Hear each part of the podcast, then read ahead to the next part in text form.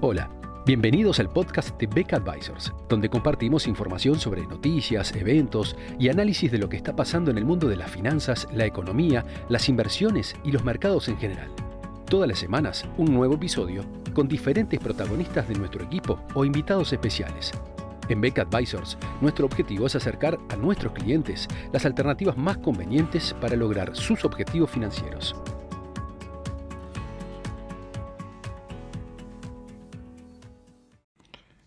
Conocido recientemente sobre la inflación en Estados Unidos me trajo a la memoria el título de la novela de Eric María Remarque y el clásico cinematográfico de 1930 de Louis Milestone, sobre el cual vamos a tener una nueva versión en los próximos días, que esperemos que esté a la altura de la, de la original.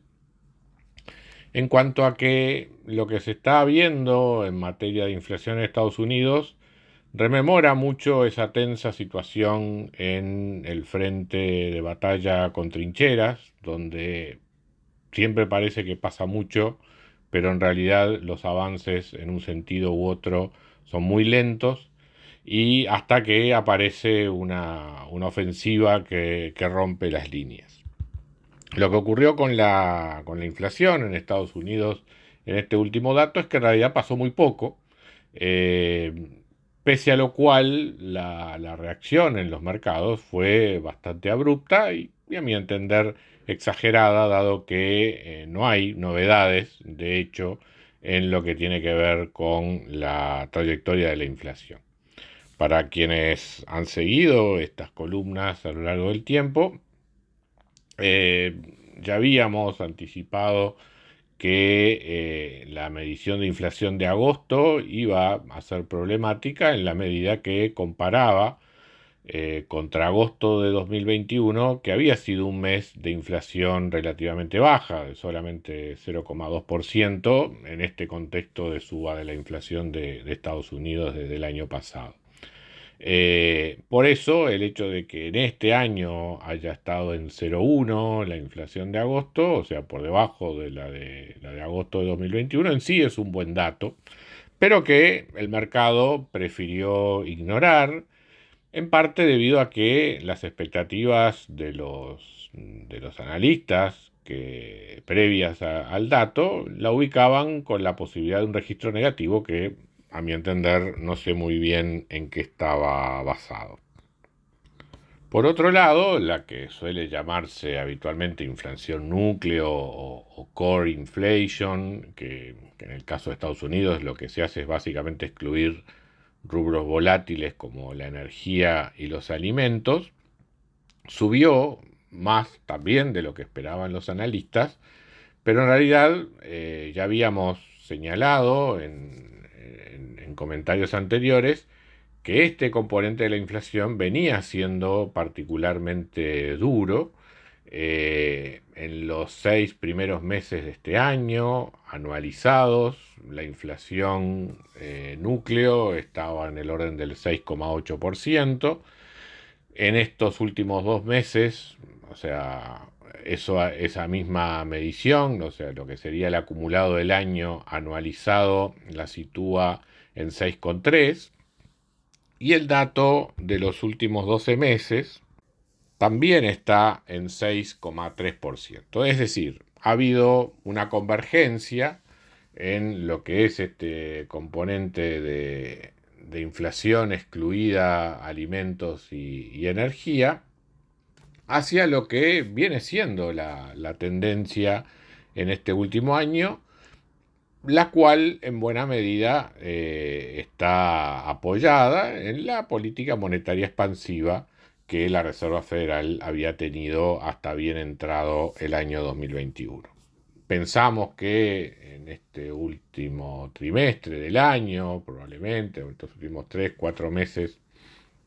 de 2022, se van a empezar a sentir los efectos de,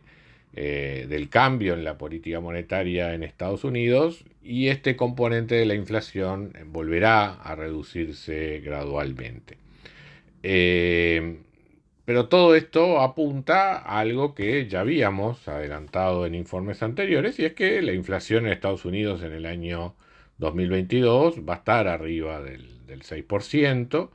eh, que la reducción de la inflación hacia el año 2023 la va a ubicar entre 4 y 5%. En, en presentaciones anteriores habíamos hablado justamente, por lo menos este, para redondear en un entorno del 4,5% para, para 2023. Y recién vemos la inflación quizás cruzando la línea del 3% en 2024. Por lo tanto,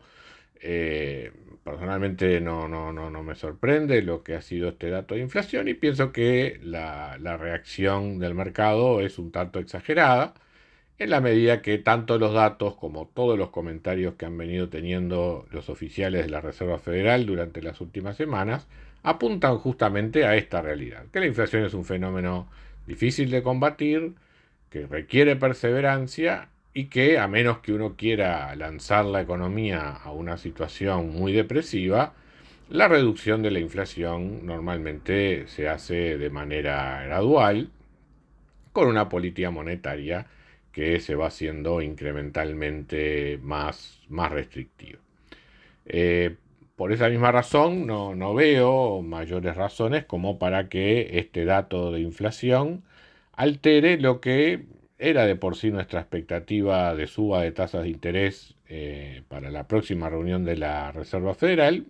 la cual seguimos pensando que se va a situar en 75 puntos básicos. Ahora ha surgido un poco la, la posibilidad de que este aumento sea de 100 puntos básicos no, no es descartable. Eh, repito, no, no, no creo que, que, merezca la pena un cambio en la expectativa por lo que fue este resultado de inflación. De todas maneras, seguimos pensando que después de este aumento de 75 puntos básicos, habrá por lo menos otros 100 puntos básicos de suba de tasas en las siguientes dos reuniones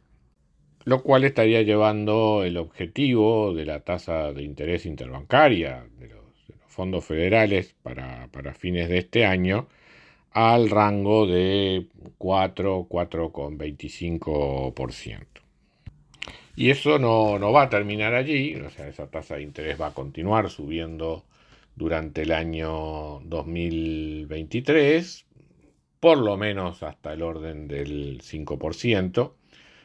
Pero sobre esta cuestión prefiero profundizar justamente en oportunidad de eh, la próxima reunión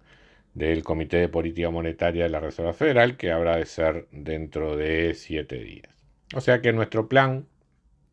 para estas notas es,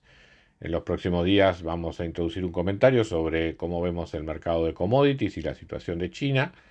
eh, en este contexto actual. Y luego justamente eh, concentrarnos en las novedades de política monetaria en Estados Unidos que surjan de la próxima reunión de la Fed. Muchas gracias a todos por escuchar otro episodio del podcast de Beck Advisors. Te invitamos a compartir este podcast con tus amigos, colegas, dejarnos tus comentarios o reviews y seguirnos en nuestras redes sociales Instagram, Twitter, LinkedIn y también nuestro canal de YouTube. Visítanos en nuestro sitio web becadvisors.com para leer nuestros informes, reportes y conocer más sobre nosotros. Hasta una próxima entrega y muchas gracias.